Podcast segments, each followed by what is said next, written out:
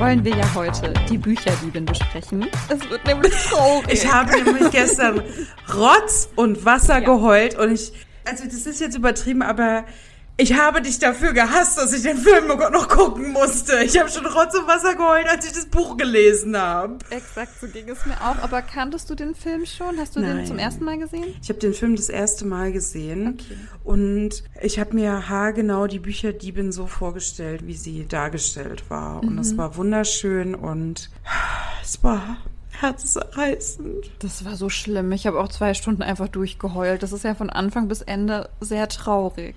Und ich habe ja das Talent, ne, Filme, die mir zu nahe gehen, mache ich ja sehr viel Pause. Mhm. Und gestern habe ich nur eine kurze Pause gemacht, weil ich mir dachte, nein, das guckst du jetzt durch, du willst hier fertig werden, das ist ein trauriger Film und das willst du jetzt nicht noch länger ziehen. Und äh, ja, dann habe ich es durchgezogen und das war herzzerreißend. Ich bin sehr stolz auf dich, das hast du sehr gut gemacht. Und ich konnte dann abends nicht einschlafen. Ach nein, ach ja. Mensch. Also auch noch aus anderen vielen verschiedenen Gründen, ne? Mhm, aber das war ein beiwohnender Faktor, warum ja. ich im Bett lag und mir dachte, hm. Ich kann es verstehen. Es war ein sehr, sehr trauriger Film und auch ein sehr trauriges Buch. Ich kann mich auch erinnern, ich habe das gelesen Oh, das ist auch schon sehr viele Jahre her, aber ich weiß, ich habe da in der S-Bahn gelesen und ich habe da sehr viel geweint. Und das hat für mich aber das Buch zu einem guten Buch gemacht, weil ich finde, wenn mich ein Buch sehr stark berührt, so egal auf welche Art und Weise, dann finde ich es immer gut. Also absolut. dann finde ich es immer gelungen irgendwie. Absolut, absolut. Es ist ja genauso wie beispielsweise, ne, wenn so in einem Film, wenn man so einen Charakter oder so eine Charakterin so richtig hasst, so richtig Antipathie. Mhm dann, weißt du, wenn das so hart triggert, so ein mhm. kleines Hüsteln, dann weißt du, die Person hat es eigentlich richtig gut gespielt. Ja, das stimmt. Genau. Und deswegen auch, ich fand den Film phänomenal, herzzerreißend, herzzerreißend, herzzerreißend traurig. Der Vorschlag kam übrigens wieder von Julia. Hallo, sie hatte Julia. mir zu unserer letzten Folge schon rückgemeldet, dass sie sich sehr, sehr freut, dass wir ihre Vorschläge aufgreifen. Und ich habe ihr schon ein bisschen gespoilert. Ja, wir besprechen auch heute wieder eine Folge, oh, die du angesteuert hast. Nee, wie heißt das? Ange? Teaser? Stupst. Teaser? Ach, was weiß ich. Was also sie ja, vorgeschlagen vielen, hat. Vielen Dank, Julia, für den Wunsch. Der Hass geht nicht an dich. Ich war einfach nur sehr traurig gestern. ja ich habe auch erst gedacht, so, hm, die Bücher, die man, also ich kannte das Buch, ich kannte auch den Film, ob das so zu unserem Podcast passt, weil wir ja. über feministische Themen reden. Ich war erst unsicher, ich war aber nach dem Schauen des Films sehr sicher, dass wir da viel drüber reden können. Viel reden drüber schon, da bin ich voll bei dir, aber ich habe immer noch ein bisschen Schwierigkeit, das wirklich in eine feministische Sichtweise einzuordnen. Ja, das bin kann gespannt, ich auch was du mir da heute präsentierst. Ja, ich kann das verstehen, weil so grundsätzlich ist das Thema erstmal nicht feministisch, weil das Thema ist der Zweite Weltkrieg, das Leben während des Zweiten Weltkriegs, das Leben während der NS-Zeit in Deutschland. Wir treffen ja auf unsere Protagonistin Liesel, was für ein süßer Name das auch ist. Ich liebe diesen Namen, ja. Liesel. Ja, ich sie übrigens ist. Die Namen lässt dir hier schon wieder nebenbei offen. Ich bin sehr stolz auf dich. Und sie ist ja auch unsere Bücherdiebin. Sie ist, ich glaube, zum Beginn der Geschichte neun Jahre alt. Mhm. Genau. Und wir begleiten sie, wie sie in eine Pflegefamilie kommt, weil, also das fand ich am Anfang so ein bisschen komisch, weil ich mir so unsicher war, ob ich richtig aufgepasst habe, aber weil ihre Mutter Kommunistin ist und diese ist geflohen und wollte ihre Kinder aber nicht mitnehmen. Also sie wollte, dass ihre Kinder oder konnte, genau. Also sie wollte, dass ihre Kinder in eine Pflegefamilie kommen, genau, sozusagen. Genau. genau. Am Anfang habe ich so gar nicht verstanden und dann wurde es ja aufgedeckt, so im Laufe mhm. des Films, dass ihre Mutter Kommunistin war, slash ist. Und dann kommt Liesel in diese Pflegefamilie und da ist mir ganz, ganz dolle das Herz aufgegangen. Oh mein Gott. Nee, ich habe erst geheult, weil die Mama so schlimm war. Ja, aber hat sich das so ein bisschen geändert ja, bei dir? Ja, schon. Ja, aber ne? so im ersten Moment war es so, boah, krass. Kein Wunder, dass unsere Generation solche Probleme mit der Psyche hat. Ja, man erfährt dann ja auch so ein bisschen, warum sie sich so verhält. Naja, jedenfalls kommt Liesel dann in die Schule dort und sie kann aber zu dem Zeitpunkt weder lesen noch schreiben. Und das wird ihr dann beigebracht von ihrem Pflegepapa. Und dann beginnt sie auch Bücher zu lesen und auch Bücher, ja, sie sagt ja ausleihen. Also sie nimmt die Bücher mit und beginnt dann zu lesen. Und daher entsteht dann eben dieser Titel Die Bücherdiebin.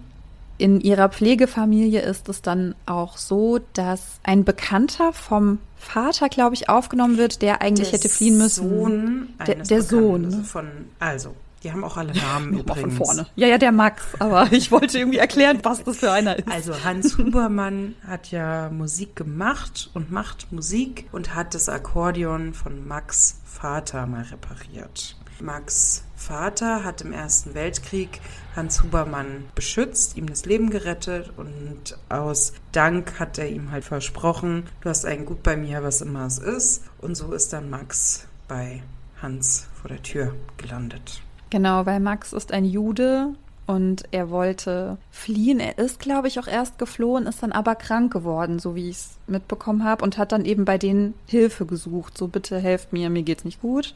Oder war das für dich anders? Also ich hatte es so verstanden, also Max hat ja mit seiner Mutter zusammen noch gewohnt und dann hat ihm ja ein Soldat geholfen, hier einen kann er retten aus dem Haus, aber eine oder ein Herr muss zurückbleiben und die Mutter hat gesagt, Max hier, du gehst, geh dahin. Also ich hatte es so verstanden, es gab nur die Möglichkeit, dass eine Person aus dem Haus gerettet werden kann, aber wohin als nächstes, das war nicht klar.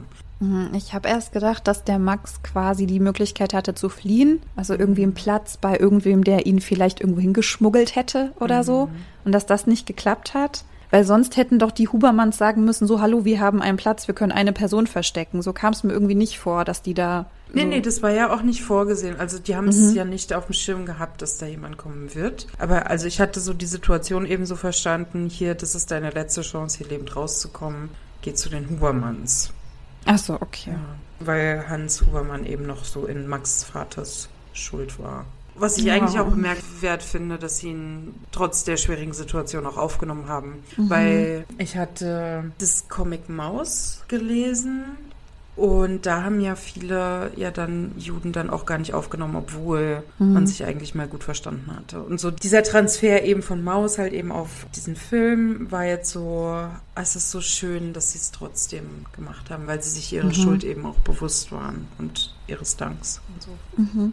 Ja, und dann beginnt dieses Leben von Max im Versteck und er wird Teil der Familie und Liesel schließt ihn ganz arg in ihr Herz. Ja. Und andersrum genauso.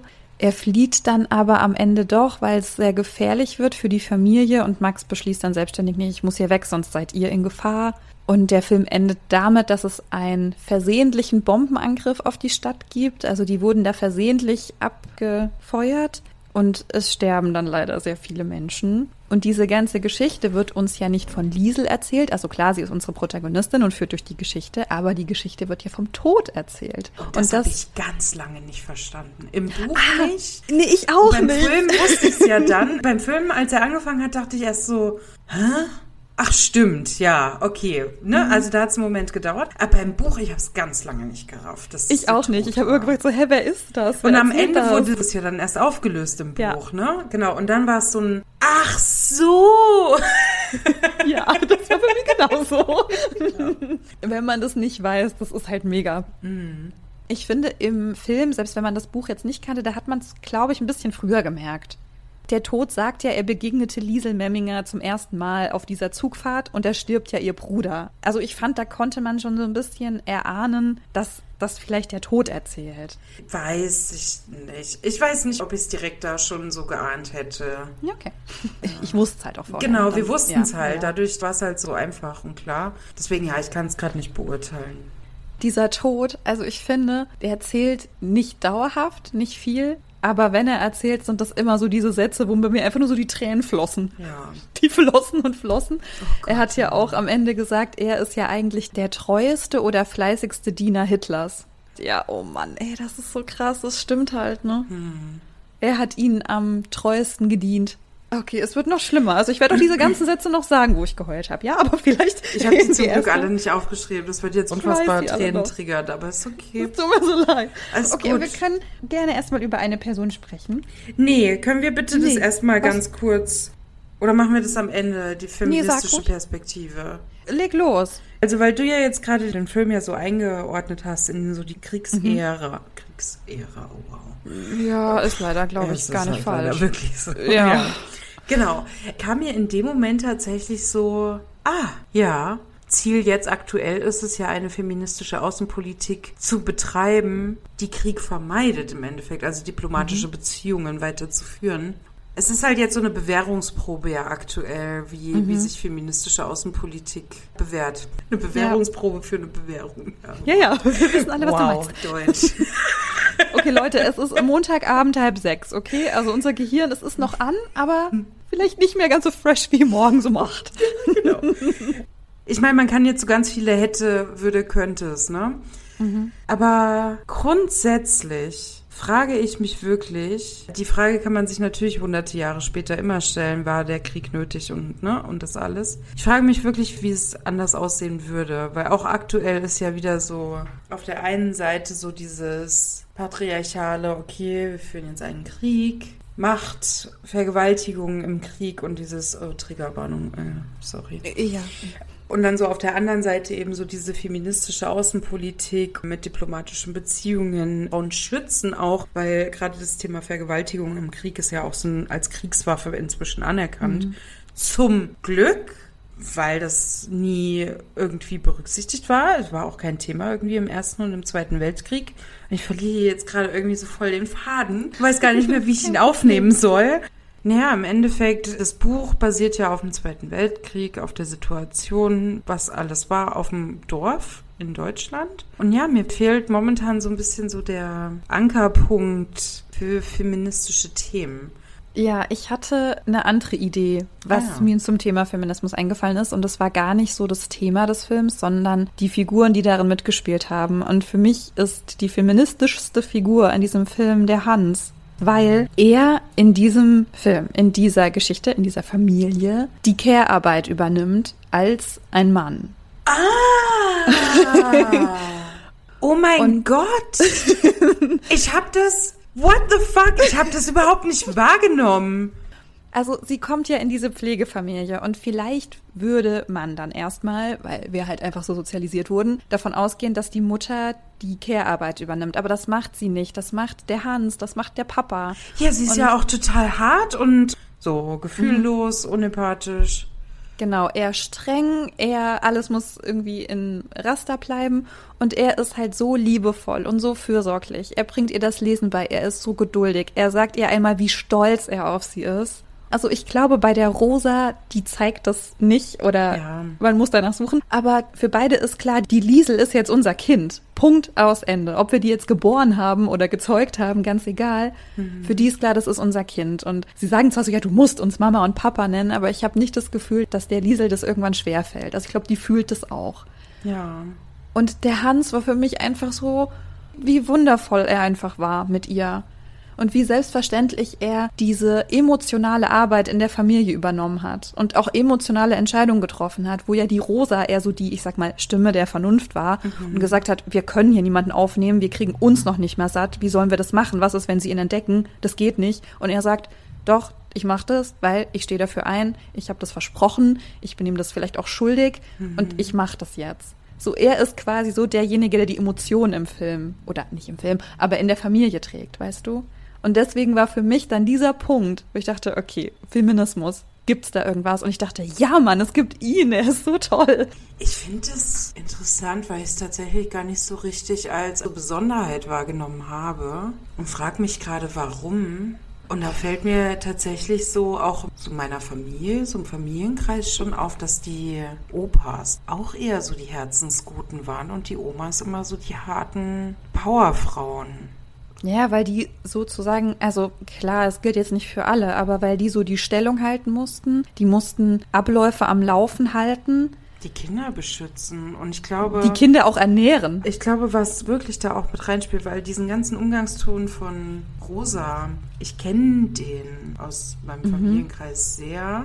Ich bin da schon seit Jahren am Analysieren, so woher das kommt. Meine persönliche Antwort dafür war so ein bisschen, naja, wie kriegt man denn Kinder am besten ruhig gestellt? Und es ist ja im Endeffekt eigentlich dieses dauernde Schimpfen. Mhm. Also entweder mucken die Kinder ja dann auf, so das eine Extrem, oder sie werden halt besonders ruhig. Und ich glaube, gerade so in einer Kriegssituation, Bomben fallen auf dich drauf, das Kind hat zu hören. Und mhm. wie hört mhm. das Kind, indem du es halt anschreist, indem du es klein machst, es wird nicht gehört. Indem du es halt übertönst mit Schreien, hart sein, keine Emotionen, muss jetzt funktionieren und hier und da und Gewalt, ne, hauen und so weiter.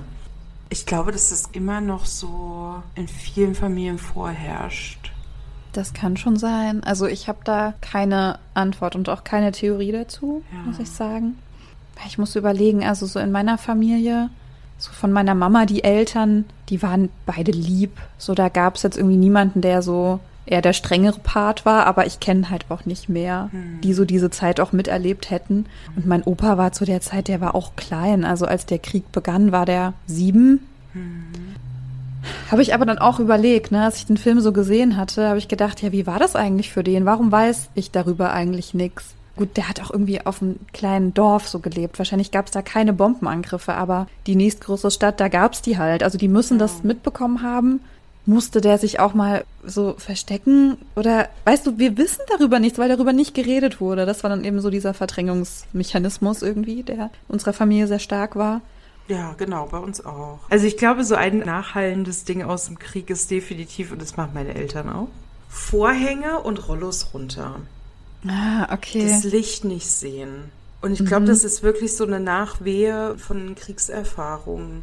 Du hast halt alles auch auf dem Dorf ja im Endeffekt dunkel gemacht, wenn die Flieger äh, Ja, ja, Deutschland klar, drüber geflogen sind, auf dem Weg irgendwo hin. Ist ja alles dunkel gemacht, damit ja Ortschaften nicht erkennbar sind. Das haben ja auch viele in Städten gemacht. Und das machen meine Großeltern bis heute und meine Eltern auch. Ja, klar, das ist dann so ein Ja, auch Ritual, so was Vorhänge, dass halt die Nachbarn auch nicht reingucken können. Gut, ich meine, ne, Osterfahrung ist ja noch das Zusätzliche mit Abhören und Mhm. allem. Aber so, ich glaube, das ist so im ersten Schritt ist es tatsächlich noch eine Nachwehe aus dem Krieg und dann Ja, klar, getoppt durch die Osterfahrung. Mhm. Krass. Ja, ich finde es halt schade, dass man da halt nie mit denen drüber geredet hat, ne? Ich weiß aber auch warum. Also in meiner Familie gibt es ja auch Theorien zu. Deutsche sind ja alle Menschen mit Nazi-Vordergrund und Hintergrund. Mhm. Und in meiner Familie definitiv. Und ich glaube, meine Familie hätte sich eingestehen müssen, dass sie zu der Zeit auf der vermeintlich richtigen Seite, aber im Endeffekt eigentlich auf der falschen Seite standen. Ja. So, siehst du, jetzt reden wir nicht mal über den Film. Ja, es wird heute ein bisschen hard, irgendwie hard Wow. heavy. Ich würde gerade einfach nochmal zu Rosa zurückkommen. Ja. Ich habe mir nämlich ein Wort aufgeschrieben, um sie zu beschreiben. Und das ist so ein Wort, das benutze ich niemals in meinem Wortgebrauch. Aber mir ist harsch eingefallen. Kennst du das Wort harsch? Ich kenne herrisch. Oder meinst Hart. du harsch? Harsch. Harsch. Harsch, ja. Harsch. Ja, ja, ja. Also ich finde sie auch herrisch, also es, es passt Ja, ja. beides. Ja, genau, auf jeden Fall. Und sie sagt ja auch immer Saumensch und Saukerl und so. Vor allem, ich habe diese Wörter vorher noch nie gehört. Ich liebe die, ich will die eigentlich gerne etablieren. Ich Um jemanden zu beleidigen. Hart. Ja, ja, aber für jemanden, der doof ist halt. Ja, aber ich weiß nicht. Also ich kann damit nicht umgehen, wenn man so die ganze Zeit mit einer Beleidigung angesprochen wird.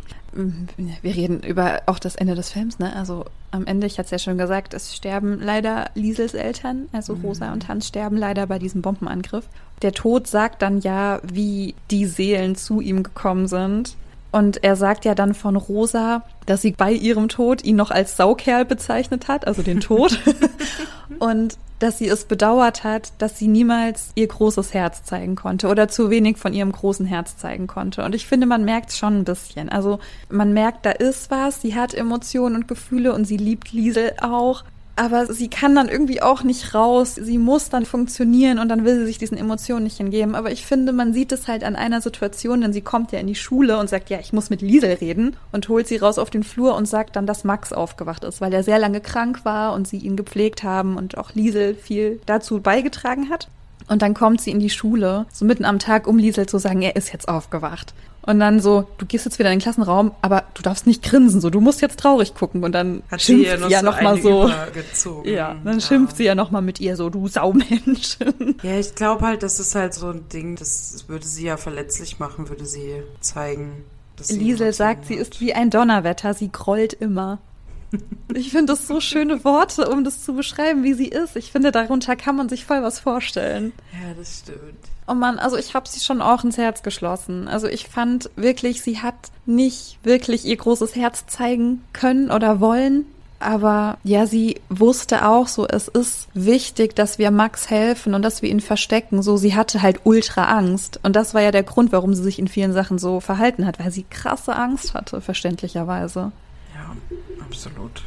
Ja, also diese beiden, ich grad fand schon die. voll den, voll den Frosch im Hals. Ja, ich muss leider auch noch sagen, oh Gott, das ist so schlimm, aber als der Tod dann erzählt, wie Hans, also als Hans und Rosa eben dann gestorben sind bei diesem Bombenangriff, sagt er auch, dass Hans Seele, oh Gott, ich muss weinen, dass sie leichter war als die eines Kindes. Oh Mann, ey. Begleitetes Weinen hier gerade. Aber ich muss jetzt so lachen, um das zu kompensieren, okay? Also ich fand einfach diese beiden Figuren so toll und ich fand sie als Eltern für Liesel so toll. Und da war für mich der Feminismus im Film. Oh, Gott, habe ich dich jetzt richtig fertig gemacht. Es tut mir so leid. alles gut, es ist alles gut. Das ist auch okay, wir dürfen ja auch weinen. Das ist alles ein Safe Space. Wir weinen auch jetzt im Podcast ab sofort. Ja. Oh ja, ein bisschen Bauchweh gerade. Oh, Liz, es tut mir leid. Alles gut. Wir machen bald wieder was Lustiges Ja. auf jeden Fall. Wer aber auch ein großer Bestandteil so in Liesels Leben war, das war ja auch Rudi. Rudi Der war beschließt so ja. süß. Ja, der beschließt ja einfach mit Liesel befreundet zu sein. Ja. Das entscheidet er ja einfach für beide. Sie gibt dann irgendwann nach und der ist ja auch so lieb, ne? Der ist ja auch ein ganz lieber Freund für sie. Der hält auch immer zu ihr. Einmal spucken ja, zweimal spucken nein. Genau, er erkennt an, dass sie am Anfang einfach nicht reden will, dass sie sich schämt oder dass sie sich einsam fühlt und er hilft ihr dann aber so ein bisschen, da so anzukommen, einfach in dem Ort und ihn als neuen Freund zu haben. Und ja, er integriert sie ja auch so in der Gruppe. Also sie spielt ja auch mit den Jungs Fußball, wo ich so glaube, was nicht so selbstverständlich war zu der Zeit. Das weiß ich gar Ich nicht. kann es also halt nicht du wegen beurteilen. Also ich würde mir halt denken, dass Mädchen halt grundsätzlich dann immer halt im Haushalt helfen mussten und die Jungen ja halt dann Fußball gespielt haben und im Endeffekt Militärtraining die ganze Zeit gemacht haben. Rudi ist ja auch ein sehr sanfter Junge, finde ich. Also sie sind ja dann auch in der Hitlerjugend. Und ich glaube, Rudi wird dann ja ausgewählt für irgendwas. Also Also für, für, für irgendeinen. dieses Spezialmilitärtraining. genau, also er soll halt einfach baldmöglichst auch im Krieg kämpfen. Ja, sie haben ja irgendwann auch Kinder eingezogen. Also Ja, genau. Und dann beschließt er ja wegzulaufen. Und sagt es so, ja, ich lauf weg. So, kommst du mit oder was? Und dann gehen find sie ja zusammen ein süß, Stück. ja. Ja. oh Mann. Also Rudi war auch ganz, ganz süß einfach. Was ich halt schön fand, Rudi ist ihr ja immer gefolgt zu der Bibliothek, auf die wir Mhm. später auch noch zu sprechen kommen. Und hat sie ja dann ausgefragt, wer Max ist. Dann sind sie ja auf den, ich weiß gar nicht, Gruppenführer der Hitlerjugend gestoßen, der ja dann gefragt hat, hier, was versteckt ihr? Erzähl mir von dem Ach, dieser, Geheimnis. ja, dieser Typ. Und dann hat er ja Max Buch ins Wasser geworfen. Mhm. Da hat sie ja im Endeffekt von dieser Veröffentlichung oder diesem Outing von Max so beschützt und hat ihr dann später das Buch auch wiedergebracht. Und ich glaube, es war mein Kampf, das weiß gemalt war. Und ich fand das so schön, dass er sie so einerseits erstmal so beschützt hat, was ja auch so großer Verlust ist, war ja so ihr erstes Buch, so zum selber schreiben. Und dass er sich dann auch so die Mühe gemacht hat, es dann wieder zu holen. Und sie sich dann so voll auch die Sorge gemacht hat, so, ich kann nicht schwimmen und im Winter und in diesem eiskalten Wasser. Der kleine Junge, der eigentlich überhaupt nicht richtig, ja, halt so diesem männlichen Klischee entspricht. Er eigentlich der starke Mann ist, der ins kalte Wasser springt, ihr das Buch wiederholt und ihr eigentlich so ein bisschen so ihre Hoffnung wiedergibt auch. Und ja auch das Geheimnis für sich behält. Genau, dass er sie beschützt und damit eigentlich beweist, was für ein toller Mensch er ist. Ja, der Ich ist ein hätte auch gern so einen toller Freund. in meinem Leben. Ja, ja, so ein richtig guter Freund. Und er hat auch einen Satz gesagt, der mich auch ganz sehr berührt hat. Er hat auch gesagt, er will doch erst groß werden, bevor er stirbt. Das ist vielleicht auch so was kleines Feministisches in dem Zusammenhang, weil die sind ja dann schon in so einem Alter, wo Jungs eigentlich eher so bäh und Mädchen eigentlich eher so bäh sind und die zwei sind einfach trotzdem befreundet und auch sehr eng, großes Vertrauen ineinander. Und das finde ich so schön, dass das im Film halt auch so schön dargestellt wird. Also sie haben sich gern, das merkt man auch, aber dass da jetzt auch in den jungen Jahren dann doch nichts Sexuelles oder so ist. Ja, finde das ist so immer so ein schön. Spaß, ne? Er Ja. will ja ihr immer so einen Kuss entlocken. So, ja. Ja. wenn ich das Wettrennen gewinne, dann kriege ich einen Kuss und so. Ja, aber ich, trotzdem eher halt so spaßig, weil Ja, er ja, genau. halt auch einen Kuss haben möchte. Ja, ja, so Ja. spielerisch, ne? Ja. Aber ich finde ja auch den Zusammenhalt so grundsätzlich man merkt den schon so unter den einfachen Leuten, die eben in diesem Dorf, Stadt oder wo das ist, eben leben. Weil ich habe so ein bisschen das Gefühl gehabt, dass Rudi ja sehr gelitten hat, als sein Vater dann weg war und Liesel das verstehen konnte und ihr Vater war dann ja auch weg. Ganz am Ende sieht man ja, dass Liesel bei seinem Vater arbeitet. Dann dachte ich, oh, das ist richtig schön eigentlich, dass die beiden das dann da irgendwie so rausgeschafft haben und ja, da jetzt zusammen so ihr Ding machen. Also, dass diese Familien einfach verbunden sind jetzt. Ja. Für immer. Oh, ja, Rudi, ey, Rudi. Gott, das ist ein so süßer süß. Mensch. Ja. Ja, und er greift das ja auch so ein bisschen auf. Er nennt sie dann ja auch immer Saumensch.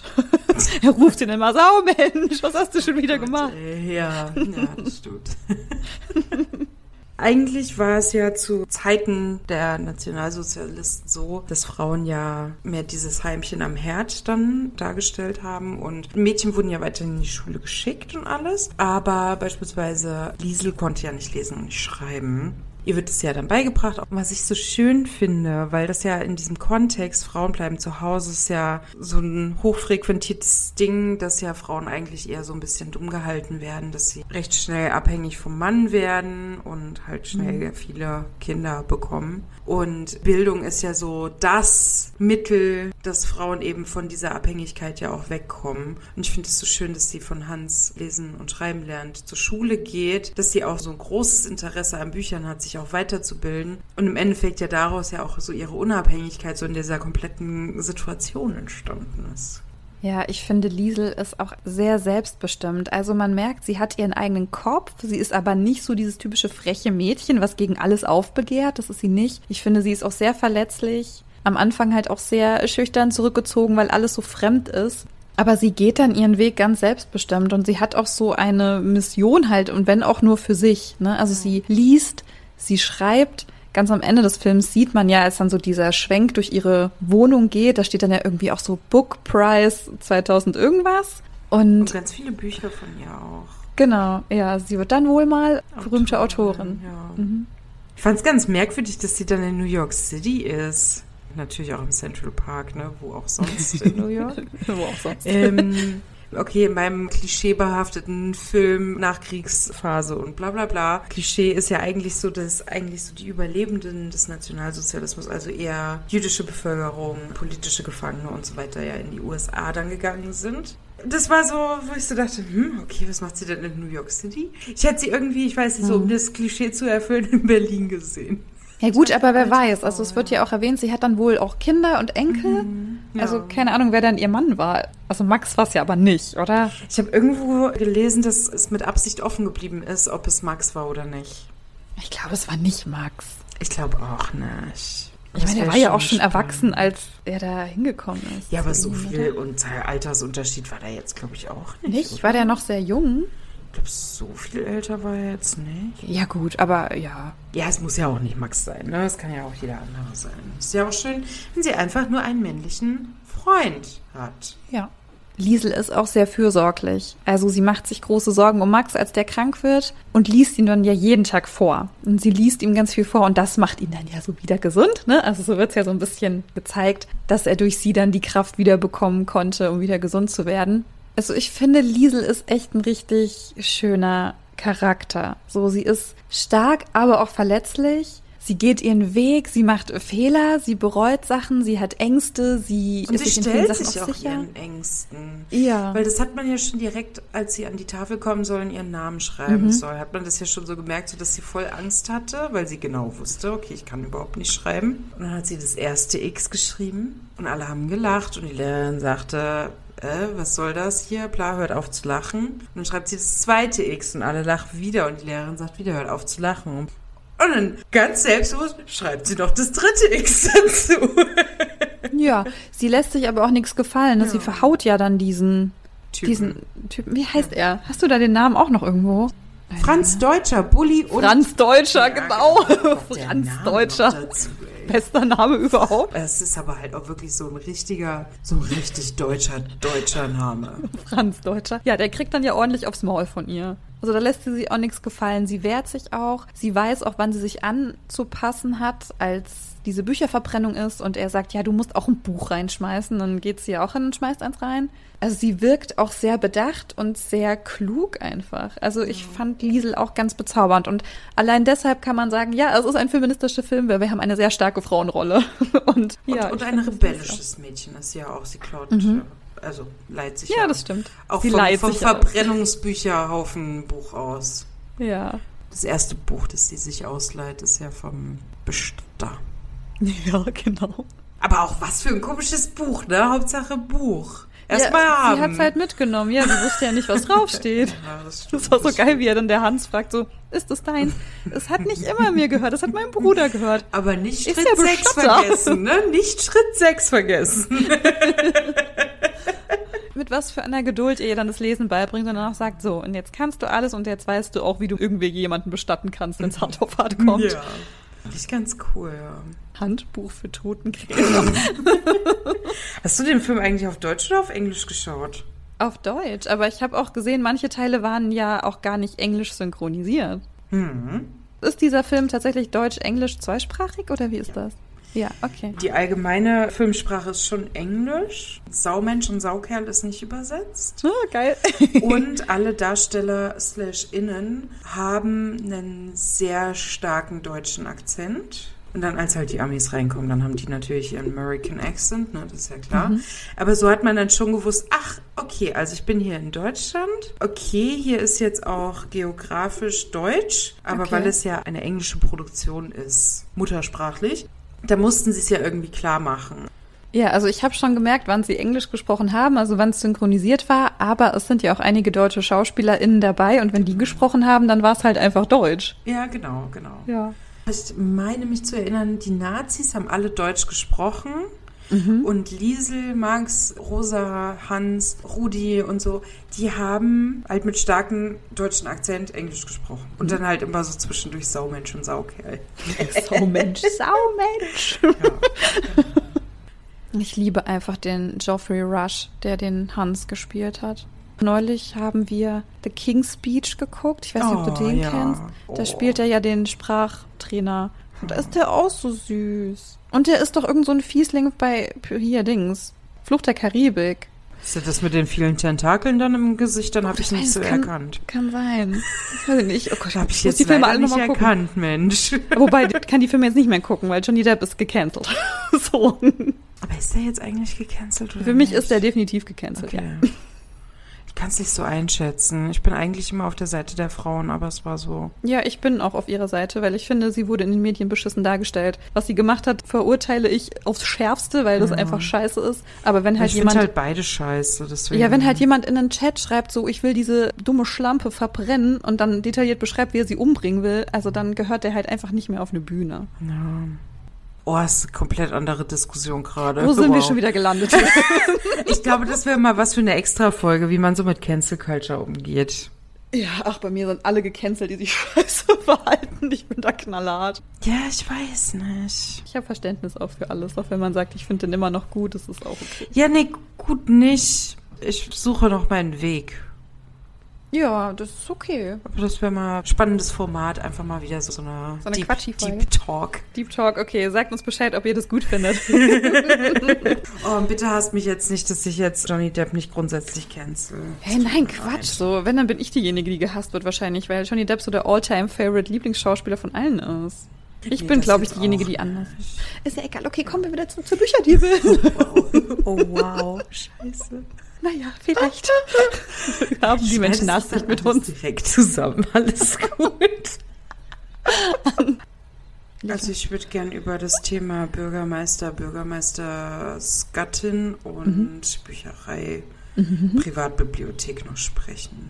Liesel liest ja sehr gerne und die Bürgermeistersgattin Ilsa hat unsere Liesel ja gesehen, als sie ein Buch vom Verbrennungsstapel genommen hat. Mhm. Und Liesel wusste zu dem Zeitpunkt noch nicht, wer die Dame ist, die sie da beobachtet hat. Und dann sollen sie ja gewaschene Wäsche zum Haus des Bürgermeisters bringen. Und da steht dann Ilsa und zeigt ihr dann ihre Privatbibliothek und sagt ihr dann, Ganz wann immer du möchtest vorbeikommen. Es steht dir immer offen. Und das finde ich eine sehr schöne Geste, weil Ilse hat, glaube ich, einen eigenen Sohn, den hat sie aber verloren im Krieg, oder? Ja, so habe ich es auch verstanden. Genau. Und ich glaube, so in Liesel hat sie so die Tochter, die sie nie hatte, gesehen. Ja, irgendwie das verlorene Kind wieder ja. entdeckt, ne? Ja. Genau. Und dass sie sie einfach so, so in ihr Herz geschlossen hat, sie so aufgenommen hat weil sie beide halt Bücher so gerne haben und mhm. sie nicht verpfiffen hat. Es ist eine sehr starke Frauenrolle, finde ich. In dieser Zeit eben, ja, das Kind nicht zu verpfeifen und zu schützen und ja, im Endeffekt auch zu unterstützen in ihrem Interesse, in ihrem Hobby, mhm. äh, Bücher zu lesen. Sie ist ja auch, ich finde, so ein bisschen diese mütterliche Rolle, die eben Rosa nicht ist. Ja. Ne? Also da haben wir dann eher so wieder diese mütterliche Frau, die sich dann so diesem Kind annimmt und für es sorgen möchte, so ein bisschen. Das fand ich sehr schön. Der Bürgermeister ist halt so ein absolut abgeklärter, alter, weißer Mann. Aber ich hatte es irgendwie am Ende des Films, als ja gerade Liesel aus den Trümmern geborgen wurde, kommt mhm. ja dann der Bürgermeister. Hat er überhaupt einen Namen? Nö, The Bürgermeister kommt der Bürgermeister und Ilsa kommen ja dann zu der Stelle, wo die ganzen Trümmer liegen. Und Ilsa nimmt ja dann Liesel in den Arm. Mhm. Oh Gott, das war auch so herzzerreißend. Das war so oh, Diese ganze Schlussszene ja. einfach. Und ich hatte so in meinem Kopf, man wusste es natürlich nicht, aber so in meinem Kopf hatte ich dann abgespeichert, die haben die Liesel aufgenommen dann. Ist nochmal, ah, nochmal so. eine Ersatzfamilie mehr weil sie Stimmt. ja ihre, ihre Mutter nicht hatte. Mhm. Dann die Rosa und Hans sind ja dann verstorben und dann so als Stimmt. Drittoption dann. So hatte ich es mir irgendwie abgespeichert, aber ich. Ja, klar, war musste sie dann gezeigt. ja hin. Ja, genau. Mhm. Weil sie einfach auch so in den Arm genommen wurde. Ja. Das fand ich so sehr schön. Also es war im Film halt nicht so zu sehen, wie sich da so dieses Vertrauen zwischen den beiden aufgebaut hat, aber ich glaube schon, da war so ein Urvertrauen einfach da. Mhm. oh Gott, dieser Film ist einfach so schlimm traurig. Kann so Krieg sowieso nicht. Nee, weil ich finde auch, mich berührt ja dann schon allein diese Vorstellung, weil ich kann mich dann ja so gut in diese Figuren reinversetzen. Also ich konnte mich so gut in Max reinversetzen, diese Hilflosigkeit, so, oh Gott, ich muss irgendwo hin, aber dann auch vor allem diese Hilflosigkeit von Rosa, dieses, oh Gott, was ist, wenn die uns erwischen, was ist, wenn sie ihn finden? Und es kommt ja auch mal jemand, um irgendwelche Keller zu überprüfen, wo er da unten ja auch liegt also diese ganzen Gefühle und dann auch nicht zu wissen, reicht das Geld? Können wir überhaupt genug essen? Gibt es überhaupt genug Essen? Also allein diese Vorstellung, wie schlimm diese Zeit gewesen sein muss für jeden Einzelnen. Dann, dass Hans eingezogen wurde ja. und wieder in den Krieg quasi musste. Allein diese Vorstellung, wie er sich dann von Liesel verabschiedet. Und ich habe nur geheult. Das ist so schlimm. So eine schlimme Zeit. Und sich dem dann auch bewusst zu werden, wie schrecklich viel Leid da passiert ist. Nicht nur diese, ich sag mal, Extreme, wo wirklich Menschen bewusst ermordet wurden, wie furchtbar das einfach ist, auch dieses Leid in einer deutschen Familie, die eben Mitläufer waren, die eben nicht überzeugt davon waren, dass alles, was dieser Hitler und seine Schergen da verursachen, dass das wirklich super ist, sondern ich mache halt mit, um nicht zu sterben, weil ich so Angst habe. Wie schlimm muss das gewesen sein? Genau, das ist ja dieses ganze Thema Schuldfrage. Das macht jetzt schon wieder irgendeinen Topf auf, sorry. Ja, aber das ist ja immer das. Also war man halt nur Mitläufer oder hat man halt auch mitgemacht, weil man sich halt schützen wollte. Ne?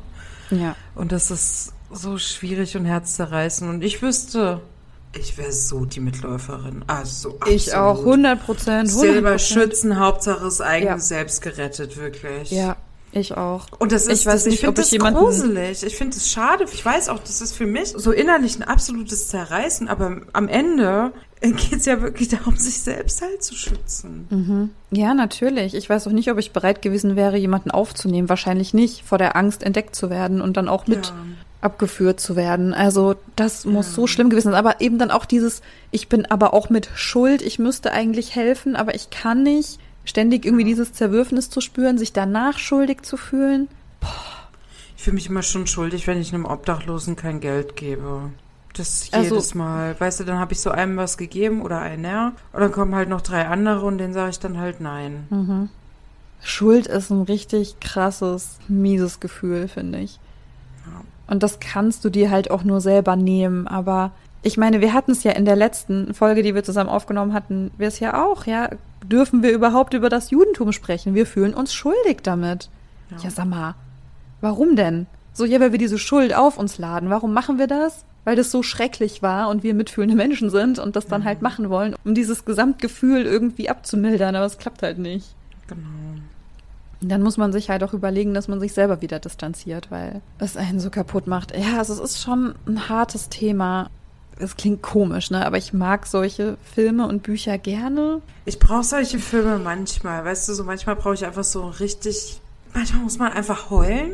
Ja. Und gestern war so ein Moment, ich brauchte das auch und der Film war perfekt dafür. Das stimmt. Das ist so ein Film, da weinst du von vorne bis hinten. Das ist ja. total gut. Und ich, ich, hatte richtig aufgequollene Augen, ich hatte richtig trockene Haut im Gesicht. Ich musste danach noch Hautpflege machen. Und wie absurd ist das bitte, ja? Ich habe einen Kriegfilm geguckt und ich habe Mitleid mit Juden und allem. Und mein erster Gedanke nach dem Film war, ich muss jetzt erstmal Hautpflege drauf machen.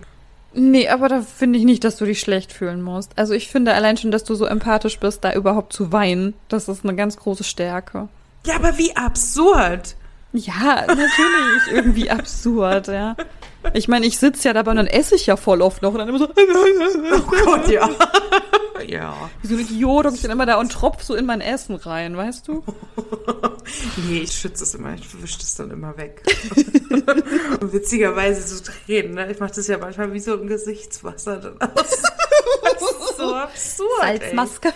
Ja, also gestern war so ein Moment, ich brauchte einen Film, bei dem ich weinen kann, weil ich meine Emotionen irgendwie nicht anders rausbekommen habe. Das habe ich manchmal, brauche ich mhm. einfach ein Ventil und das war dieser Film. Ja, und ich. ich hätte den Film aber, glaube ich, in anderen Situationen nicht gucken können. Und ich glaube auch ganz häufig, warum ich so auf Pause mache bei Filmen, die mir zu nahe gehen, sind so Situationen, dass ich in dem Moment mich nicht mit meinen Gefühlen auseinandersetzen möchte. Mhm. mhm. Und gestern brauchte ich es aber und dann war das ein sehr gutes Ventil dafür. Ja, ich finde, es gibt so Filme. Also ich finde, bei mir sind es auch generell immer Filme, wo gesungen wird. Also ich kann auch The Greatest Showman sehr empfehlen, wenn man mal richtig dolle weinen will und okay. bei Musik auch sehr berührt ist. Ich bin bei Musik sehr berührt. Oh, Deswegen, Disney-Filme funktionieren mit mir auch super. So Encanto, ich heule bei jedem Lied einfach, weil ich es so wunderschön finde. Ich habe das mit Digimon. Ja, oh. aber du das hörst doch auch hier ZSV, ne, mit der ja, Laura. Genau. Die hat es auch. Die sagt dann so, die ist dann manchmal so berührt, weil alles so schön ist und dann weint sie in ihrem ja, Leben. Genau, und genau. so geht's mir auch. Ich kenne das. Ich muss manchmal in der S-Bahn auch einfach so weinen, weil ich denke, oh mein Gott, das ist alles so wunderschön gerade. Ja, für sowas, ich habe immer eine Sonnenbrille dabei und selbst wenn es nicht sonnig ist, ich ziehe mir dann die Sonnenbrille auf, weil ich prepared. nicht, ich habe grundsätzlich kein Problem, meine Emotionen zu zeigen. Gehört dazu, zum Leben. Aber manchmal will man es einfach nicht zeigen, weil man beispielsweise nicht einordnen kann, was ist das gerade eigentlich für ein Gefühl. Und für mhm. so Situationen habe ich dann die Sonnenbrille dann auf. Ja, das ist sehr gut. Dann kullern zwar die Tränen unten drunter durch, aber das ist mir egal. Mittlerweile habe ich da gar keine Scham mehr in der Öffentlichkeit zu weinen. Ich wurde so geschämt mal für meine Gefühle, dass ich dann oh. irgendwann aufgehört habe. Das ist nicht gut. Alle Gefühle sind okay. Ja, das weiß ich auch, aber das hat mir mal eine ältere Dame gesagt, wo ich auch sagen würde, das ist eine Feministin durch und durch. Sie hat gesagt, sie entscheidet selber, welche Personen das Recht haben, ihre Emotionen zu sehen. Hm, mhm. Und das finde ich so selbstbestimmt. Und mhm. dann dachte ich so, ja, Recht hat sie. Heute gab es wieder so einen kleinen Rundumschlag um alle möglichen Themen. Das ist ja einfach, so ist das jetzt bei uns. das ist immer so. Irgendwen vergessen vielleicht.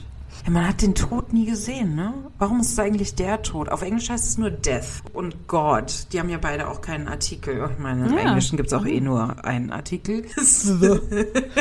Ja, yeah, aber es ist immer, was ich mich halt gefragt habe, und das ist ja eigentlich auch so wieder so das Ding mit Gendersprache. Warum ist es der Gott? Warum ist es der Tod? Warum ist es Ja, Mann? weil das zwei Dinge sind, die Macht haben. Als ob das eine Stell Frau machen vor, kann. Es wäre eine Frauenstimme gewesen. Hätte ich jetzt nicht komisch gefunden, auf jeden Fall. Hätte ich vielleicht auch gar nicht so heraus, oder? Hm. Das habe ich jetzt schon gemerkt.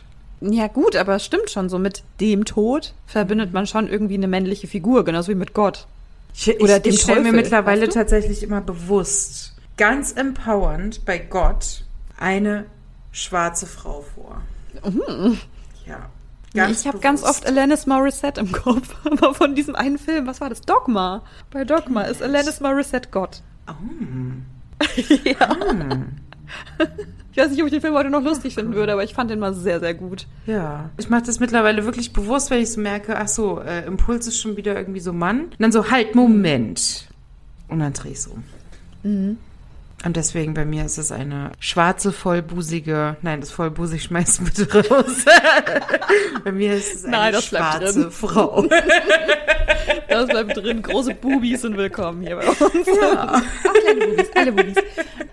Aber ist es beim Teufel bei dir auch so? Nee, Teufel hat bei mir halt so ein Ziegengesicht.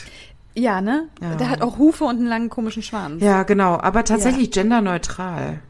Ja, Ja. aber es ist nicht irgendwie so Menschengestalt, deswegen ist es da wahrscheinlich ein bisschen anders. Ja, genau. Aber ja, tot. Naja, dadurch, dass der halt immer, oder sie? ähm, ich stelle mir das halt vor wie so ein Dementor bei Harry Potter. Weißt du, so Ja, stelle ich mir tot ja. vor. Ja, das stimmt. Und deswegen ist eigentlich auch im Allgemeinen eigentlich genderneutral, aber ja. Aber, Aber wir können ja alle an unserem Unconscious Bias arbeiten, indem wir bewusst noch Gegenbeispiele in unser Hirn drücken. Ja, mir fällt gerade ein, das heißt ja auch der Sensenmann. Das ist ja nicht die Sensenfrau. Ja, weil Frauen immer empathisch sind und immer nur gutmüde. Die bringen nicht den Tod, ne? Die genau, sind nicht so mächtig Leben. den Tod. Oh mein Gott! Oh mein Gott! Wir haben's gelöst! Kein- bringt das Leben, Ja. wenn bringt den Tod. Oh mein Gott. Wow. Wow, wir sind so schlau. Oh mein Gott. Und wahrscheinlich alle HörerInnen da draußen so, ey Leute, Die das haben habe ich schon eine euch halbe vor, Stunde so, das ähm, habe ich das euch vor drei Minuten schon in den Podcast gebrüllt, ihr hört es nicht. so offensichtlich, Leute, please. ja. Sehr gut, wir haben eine Erkenntnis Ey. heute. Oh wow, deswegen sind's Männer, ja. Okay. Alles klar. Wow. Sehr gut, so können wir die Folge doch schließen, oder? Ist das okay für dich? Wie geht's dir jetzt? Geht's dir gut? Mir geht's gut. Ich habe einfach noch so ein bisschen eine Emotion. Das ist alles. Mhm. Der Film hat die Emotion hochgeholt und jetzt habe ich sie noch. Ja. Sitzt jetzt halt hier noch so ein Okay, bisschen. vielleicht so zum Film. Ich finde den sehr, sehr berührend, aber ich mag sowas. Ich mag Willst ganz gerne Film berührt werden. Ja. Das Buch auch noch mal lesen? Ja. Also ich mag auch gerne weinen. So, das ist so, also ich weiß gar nicht, ob das für andere komisch ist, aber ich gucke gerne Sachen, die mich ganz dolle zum Weinen bringen. Lieber als Sachen, die mich gruseln. Nee, das mag ich auch. Oh nee, da bin ich raus. Da muss ich auch manchmal weinen, weil ich mich so sehr grusel. Wir haben den Film eigentlich gar nicht eingegrenzt. Also der Film basiert auf dem Buch von Markus Zusack, der Australier ist mit deutschen Wurzeln. Sie. Ich wollte gerade nochmal das Australien loswerden. Okay, aber dann jetzt äh, fertig? Ja, jetzt fertig. Jetzt fertig. Okay, ihr Lieben, dann vielen Dank dir, Julia, für den Vorschlag. Vielen Dank. Falls ihr auch Wünsche habt oder Vorschläge, was wir doch gerne mal besprechen sollten, dann schreibt uns das sehr, sehr gerne auf Instagram. Könnt dort auch einen Kommentar, Kommentar. könnt dort, Kommissar, könnt dort auch einen kleinen Kommissar hinterlassen, wie ihr die Folge fandet. Ja, ihr könnt gerne allen euren Friends erzählen vom Podcast und die Folge weiterleiten und bewerten und den Podcast bewerten. Genau. Und äh, ja, Ende, oder? Ja. Guckt noch was Schönes, was Lustiges. Ja, genau. Das nächste Mal machen wir wieder was Lustiges, oder? Bitte. Gut, alles klar. Oder irgendwas, wo wir uns wieder richtig doll aufregen. Oh ja, ich will mich mal wieder aufregen. Ja, nice. ich bin dabei. Okay, ihr Lieben, dann bis zum nächsten Mal. Tschüss. Tschüss.